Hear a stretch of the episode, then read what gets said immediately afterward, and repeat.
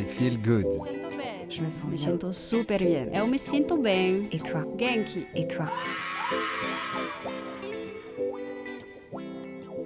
I Feel Good, les chroniques akashiques, le podcast qui vous veut du bien et vous donne un éclairage sur le grand éventail des activités de bien-être, développement personnel et spirituel et autres initiatives inspirantes.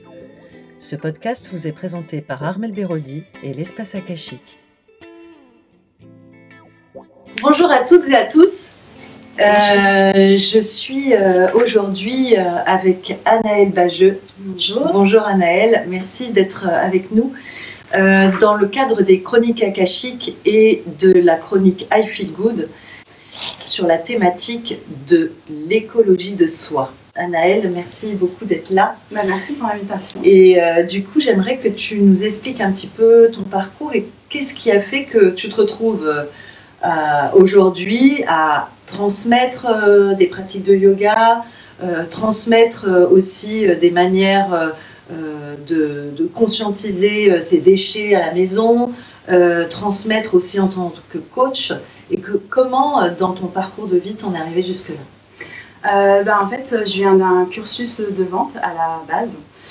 Et en fait, euh, tout ce, tout ce, ce monde un peu justement euh, de, du yoga, de la thérapie, c'est quelque chose euh, bah, qui m'intéressait depuis toujours.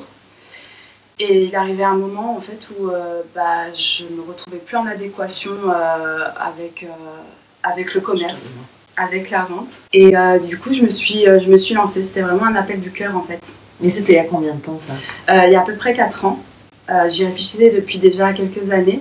Et en fait, il y a 4 ans, j'ai eu l'opportunité de pouvoir faire ma première formation. Et, euh, et du coup, bah, je me suis lancée parce que je voulais quelque chose qui soit en accord avec euh, mon mode de vie en fait. Qu'est-ce qui s'est passé il y a 4 ans? Il y a eu quelque chose, il y a eu un déclic, il y a... Euh, bah, en fait, je pense que j'étais arrivée à un point où je me retrouvais plus dans ma vie. Je me retrouvais plus du tout euh, dans ma vie entre comment je vivais au quotidien et le professionnel. C'était un, un pas en adéquation. Je travaillais dans la vente. Euh, je vendais des choses en fait que bah, j'achetais pas. C'est pas mal ça. J'achetais pas. Euh, J'étais pas dans ce truc de consommation, d'hyper-consommation.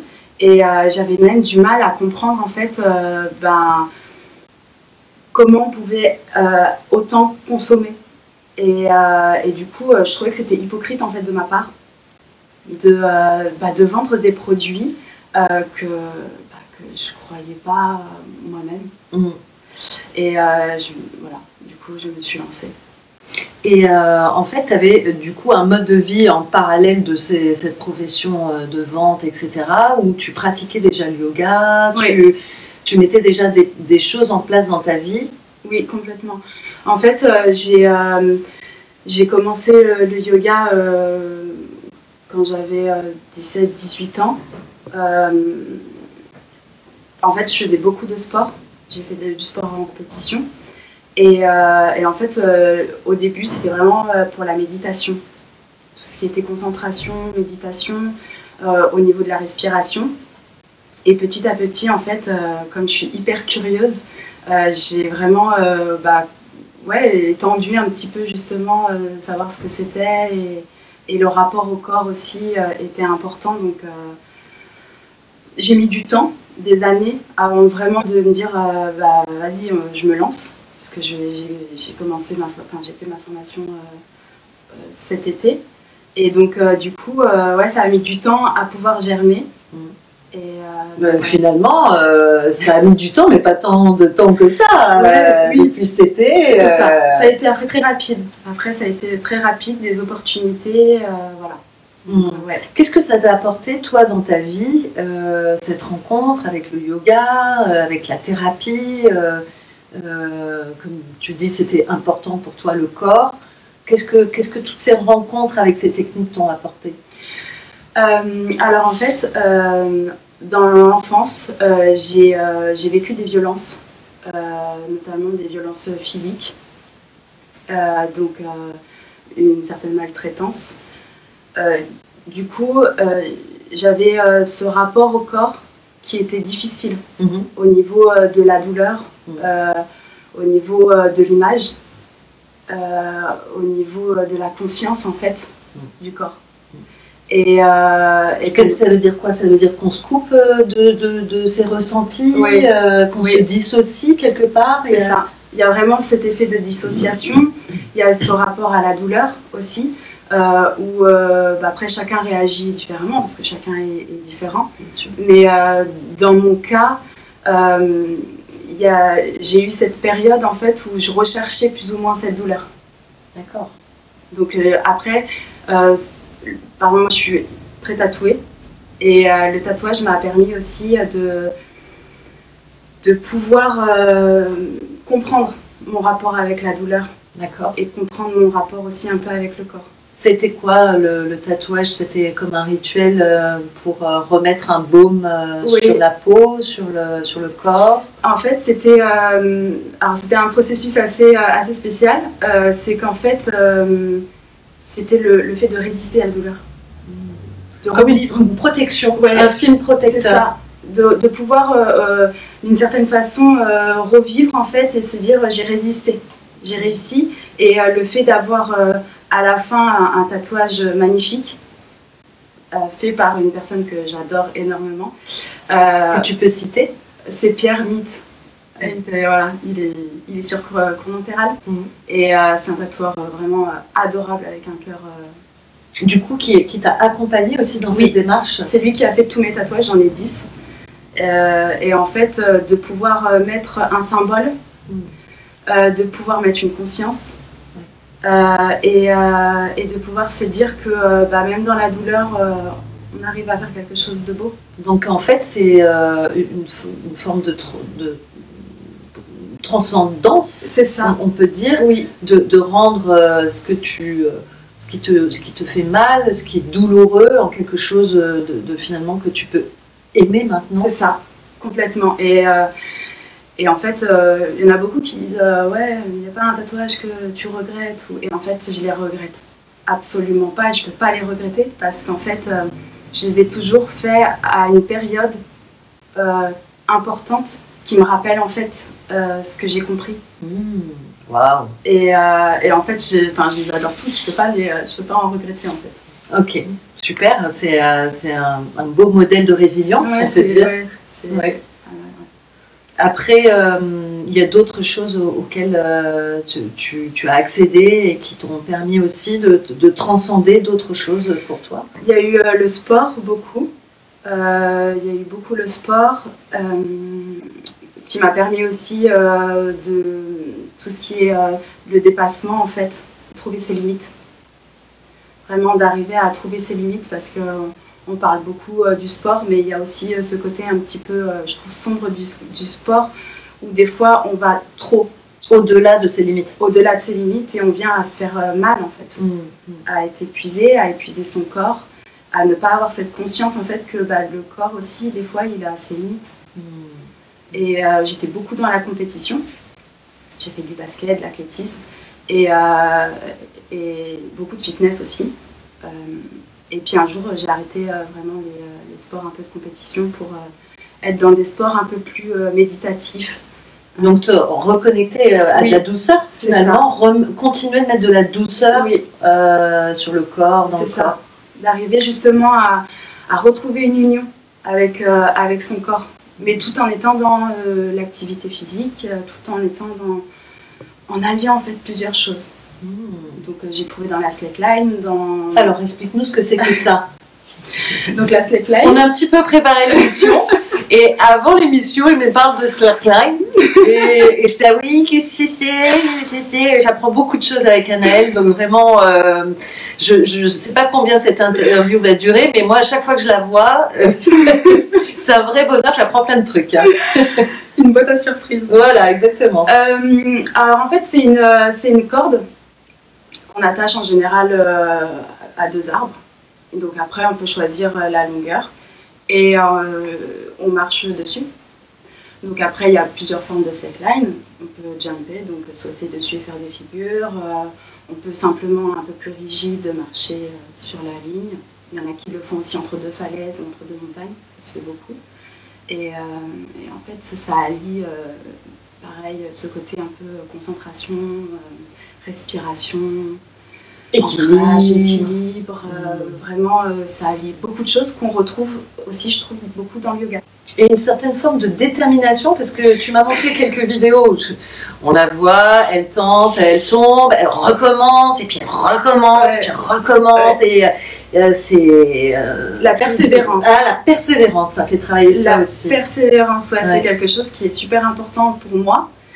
Euh, et, euh, et aussi qui montre que, euh, bah, que des fois, on va, se, on va se casser la figure, mais de pas rester en fait sur un échec.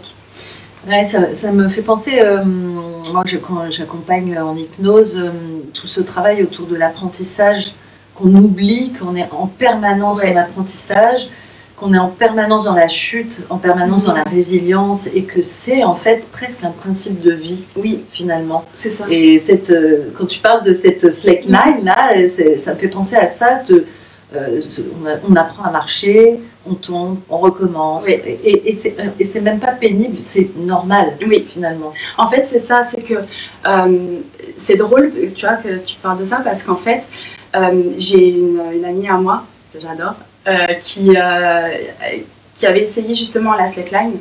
Et euh, c'est vrai que quand on essaye la slackline, euh, c'est très instable. C'est très instable et on a l'impression qu'on n'arrivera jamais en fait à faire des pas. Et euh, je trouve que c'est comme la vie. La vie est instable en fait. Et, euh, et c'est dans l'instabilité que tu trouves ton équilibre. Et euh, le but dans la slackline, c'est pas d'attendre que la, la- la corde soit stable, c'est d'arriver à trouver ton propre équilibre dans ce mouvement de corde et d'arriver à faire chaque pas avec la respiration et de pouvoir avancer et de pouvoir avancer. Et même si ça bouge, même si, eh ben, hop, tu retrouves, tu, voilà. Et c'est ça qui est beau en fait. Et c'est l'impression que il est, t'as l'impression que ton chemin de vie il est un petit peu comme ça. Ouais. Ouais, de, de haut, de bas, de droite, de gauche, de. Ouais. De trouver l'équilibre, parfois de, de Oui. chuter, puis de pouvoir remonter, de pouvoir réessayer, de pouvoir ça. euh, continuer. euh. Ouais, parce qu'en fait, euh, c'est vrai qu'on a toujours l'impression qu'il faut être toujours bien, toujours être. Oui, c'est ça. L'injonction au bonheur, l'injonction Ouais. au bien-être permanent. C'est ça. Et en plus, quand on est thérapeute Ouais. euh, et coach, euh, les gens mettent un peu cette image comme quoi euh, bah, on a tout résolu. On, Oui, c'est ça. Voilà, Ouais, ouais. on a toutes les solutions. Ah, on marche sur cette slate nine. Euh, euh, tranquille. Là. C'est ça, complètement. Ouais. Et en fait, euh, pas du tout. Euh, pas du tout. Et, et je pense que c'est euh, une des principales aussi qualités d'un thérapeute de pouvoir euh, se remettre en question Oui. sans cesse, Oui. de travailler sans cesse sur soi, de voir ses blessures, ses peurs, tout ça, et euh, de continuer, Oui. en fait. Et d'être euh, aussi, je trouve, euh, dans cette authenticité, dans cette authenticité de pouvoir dire oui, moi aussi j'ai des failles, Oui. je, je continue à travailler dessus Mm. et je, je ne suis pas là pour vous donner des leçons, mais juste Bien pour peut-être montrer un exemple de résilience. Oui, ouais, c'est ça. C'est euh, bah, de, de remettre un peu d'humanité. Oui, c'est ça. De remettre de l'humanité et dire bah oui, euh, moi aussi je suis. Ouais, et de, de se remettre d'égal à égal Oui, et plus Ouais. en, en- en position haute de sachant, euh, moi j'ai, j'ai- je sais, je sais Oui. ce qu'il faut faire, je vais te montrer. ouais. Ouais, c'est vraiment ça. C'est de dire à la personne, en fait, euh, bah, c'est possible. C'est possible. C'est possible, regarde Mais oui. Mais j'arrive à marcher sur ce slackline. Et même si je me ça. trompe, je recommence. Mais oui. C'est de, de pouvoir. Ouais, de dire que euh, peu importe à- où on en est, à quel niveau on en est, euh, c'est pas ça qui compte, en fait. C'est son propre chemin et ce qu'on décide. C'est se redonner la responsabilité. Et redonner la responsabilité, je trouve que c'est hyper important et des fois on oublie un petit peu. Bien sûr. Ouais. Hmm. Euh, du coup, euh, on, on en était aussi donc, au- à la slackline. Il y avait d'autres choses qui t'ont permis aussi d'autres rencontres avec euh, le yoga, une certaine forme de yoga? Oui, euh, alors j'ai fait plus- plusieurs euh, styles de yoga et euh, donc j'ai rencontré beaucoup de profs qui ont été vraiment beaucoup voilà, des, des amis, des personnes vraiment adorables qui m'ont permis, au dehors des, des cours, vraiment de pouvoir aussi dialoguer, échanger avec des valeurs. et qui m'ont beaucoup nourri du coup. Et, euh, et puis ben, il est arrivé un moment où en fait, euh, bon, j'ai pas essayé tout, hein, mais euh, il y avait des moments où j'avais envie d'un certain yoga et puis euh, un moment un autre. Et euh, petit à petit, euh, dans ma pratique personnelle, eh ben, je faisais vraiment d'une façon intuitive en fait. Autant dynamique que euh, passive, euh, que faire euh, vraiment travailler vraiment sur la posture. C'est un peu dans ton, ton ADN, ça, d'être curieuse, de Ouais. piocher, Mhm. de, de faire à ta sauce. euh, Ouais, j'aime en fait le côté intuitif et, euh, et c'est vrai que euh, au départ, ben, on a un cadre, enfin, on a un protocole et puis petit à petit, c'est vrai que quand on commence à se sentir bien, à l'aise, ben voilà, on se laisse porter et, et là le yoga que, que je fais du coup, c'est c'est un peu ça, c'est c'est un mélange en fait de plusieurs styles de yoga, donc avec une base de hatha hein, traditionnelle et euh, d'être vraiment dans quelque chose où on recherche euh, une adaptabilité. Mhm.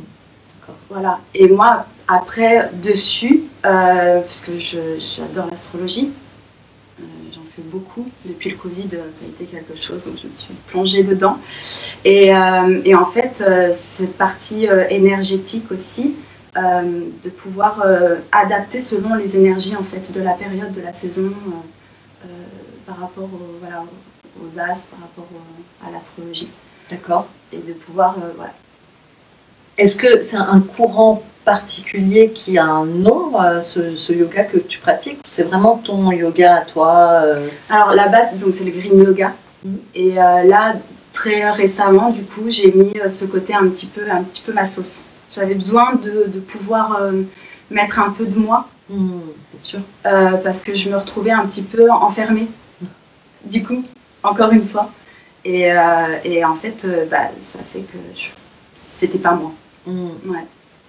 Donc, comment tu pourrais un petit peu plus le définir, ce, ce- ce yoga que tu proposes?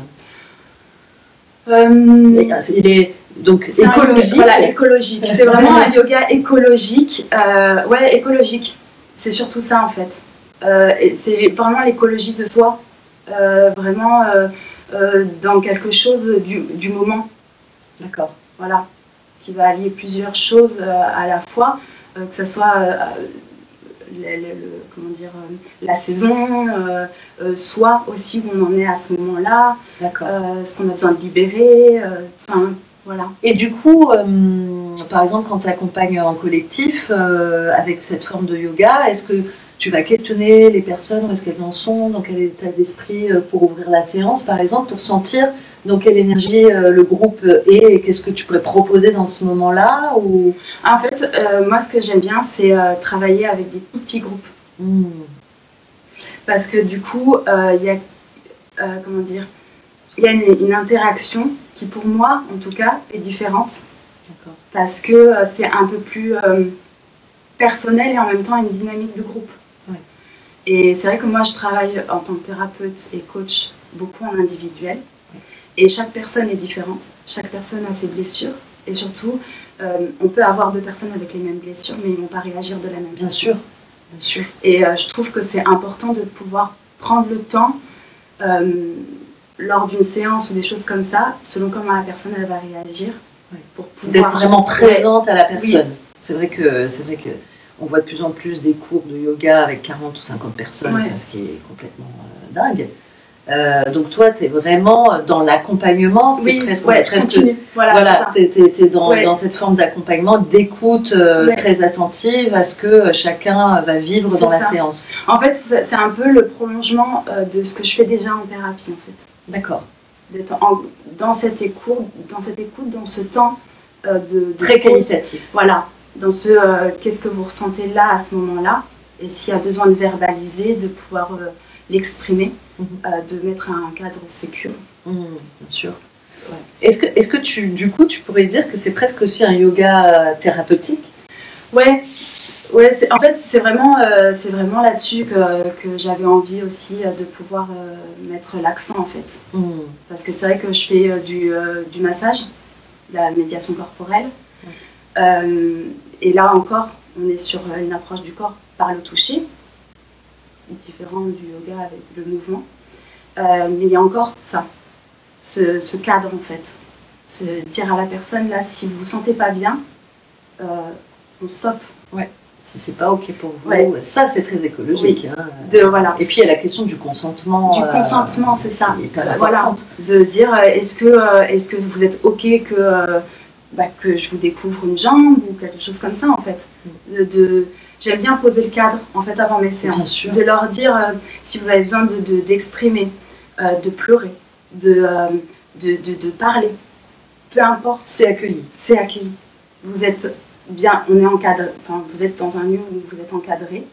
Euh, si vous avez besoin d'une pause, euh, s'il y a des personnes des fois qui sont très complexées, qui vont avoir besoin de garder euh, les sous-vêtements, des choses Bien comme sûr. ça, ou qui ne voudront pas être massés à certains endroits. Ouais. Et, et c'est à respecter aussi, parce que chacun vient justement bah, avec ses blessures corporelles aussi. Bien sûr. Tout ce que le corps engramme, c'est c'est même pas euh, imaginable. Mhm. C'est et puis pas forcément euh, très euh, très connu ou très partagé. euh, euh, le rapport au corps, je trouve, dans la société occidentale, est, très compliqué. Enfin, on le voit, hein, ça reste. on voit bien d'ailleurs dans le sport à quel point la compétition nous remet dans un, dans, dans un rapport au corps qui, est- qui est difficile. La, ouais, la com- euh, ça, ça met dans la comparaison, Mm. dans le euh, Ouais. jamais assez en fait. Ouais. Et, euh, et c'est vrai que c'est difficile. Au bout d'un moment, c'est une pression qui est des fois où on se met de la dévalorisation. On- Il y a une dévalorisation qui se crée. Mm, mm. Et c'est vrai que c'est difficile. Et je fais de la thérapie brève, donc en lien avec la biologie. Euh, donc les avec les maladies, donc le décodage biologique. Et, euh, et même là, en fait, on s'aperçoit que le corps, bah, il parle, il dit des choses. Mm. Et, euh, Bah, la maladie raconte beaucoup de choses. hein. c'est, euh, on parlait de résilience euh, justement tout à l'heure. Pour moi, la maladie, c'est une façon de pouvoir arriver à cette résilience, Mm. de pouvoir travailler justement sur cette résilience et travailler sur des traumas qui des fois on dit oui, bon, euh, il y a pire ou c'est rien, j'ai Oui, on- dessus. On a tendance à beaucoup minimiser. Ouais. hein. Exactement. Et en fait, C'est, euh, c'est difficile de s'accueillir comme victime. Exactement. C'est vrai que euh, bah, moi, je l'ai vécu, Mm. du coup. Euh, Il y a cette phase, justement, où on passe, bah, justement, en tant que victime. Oui. Et après, il y a encore une autre phase. On, on- on passe à la responsabilité euh, de, ce- de sa Ouais. vie et de comment on a envie de, Ouais. se, de, de se placer autrement dans la vie. C'est ça, de prendre Ouais. sa place. Oui. Sa place à, à soi, Ouais. sa juste place. Ouais. Mais je, je pense qu'un observateur euh, neutre et accueillant permet aussi euh, cet espace de s'accepter comme victime et permet cet espace aussi de, de, de résilience. Euh, le travail sur le corps et, et, et, et- et à la fois sur l'esprit me semble indispensable. C'est un tout. En fait, euh, euh, comment dire De- de- dissocier Ouais, c'est ça. C'est qu'il arrive un moment. euh, moi, au bout d'un moment, euh, il y a eu un moment de ma vie où la douleur était trop intense. Psychologique, émotionnelle, physique, tout était trop intense. Et c'est arrivé justement au décès d'une personne chère, voilà, une personne proche. Et, et en fait, il y a eu cette question de qui je suis en fait. Qui je suis À quoi ça sert Ouais. Et euh, à ce moment-là, euh, j'ai associé vraiment euh, la thérapie, psycho- la psychologie et le bouddhisme. Hmm. Et du coup, j'ai suivi en fait bah, des séances de psy. Ouais. Et je suis allée faire des, des enseignements bouddhistes. Hmm. Et ça a été. Ouais. Ouais. Ouais. Il n'y a même pas de mots. Ouais. En fait, euh, j'ai. euh, Une rencontre avec toi-même. En fait, ça m'a permis euh, bah, de, de pouvoir aussi, comment dire, ouais, de, de- cette résilience en fait, et de pouvoir aussi pardonner en fait, pardonner euh, aux personnes qui avaient pu me faire euh, du mal. euh, Enfin, donc euh, ça a été très très intense. Hmm. J'ai eu, en fait, ça a été un changement de vie à ce moment-là, Hmm. un premier changement de vie euh, assez euh, intense. Ok. Ouais. Et euh, dans les, les, les autres choses que tu pratiques, parce qu'en fait, c'est pas. Ce que, ce que j'admire chez toi et ce qui me touche beaucoup, c'est que c'est pas juste je suis prof de yoga ou je suis thérapeute, c'est vraiment un mode de vie du quotidien que tu mets en œuvre au quotidien. Moi, je trouve ça magnifique, cette congruence. Euh, c'est moi une des difficultés que j'ai. Euh, parfois, euh, effectivement, après je pense être assez authentique dans ma pratique, mais, cette, congruence de au quotidien, ce que tu mets en place, ou, cette écologie du corps, de l'esprit, du quotidien, c'est là, c'est présent, c'est tout le temps. Oui, c'est tout le temps en toi. Il y a une espèce d'alignement qu'on sent chez toi vraiment qui est qui est admirable, quoi. Ouais, j'ai. euh, ben, après, c'est euh, vrai que il y a 4 ans, du coup, quand j'ai euh, quand j'ai démarré euh, les formations, j'ai eu ce besoin aussi dans ma vie de pouvoir changer aussi mon mode de vie. Donc, il y a 4 ans, je me suis séparée. et en fait, ça faisait déjà pareil, ça faisait, ça faisait un ou deux ans déjà, où j'étais plus en accord aussi avec, euh, avec le mode de vie de la personne avec qui j'étais. Et, euh, et en fait, quand, euh, quand je me suis séparée, je me suis dit, ouais, c'est le moment. C'est le moment de, mettre, de pouvoir mettre tout en application. Donc c'est quoi une forme de renaissance en fait il y a 4 ans C'est euh, ça y est, je, je sais ce que je veux, je sais ce que, ce que je veux rayonner et je vais mettre ça et ça en place. Ouais. quoi. Oui, donc après, ça a été progressif, même au niveau de mon alimentation. D'accord. Je suis passée euh, végétarienne. Ok. Euh, ça a été tout. En fait, je me laisse le temps.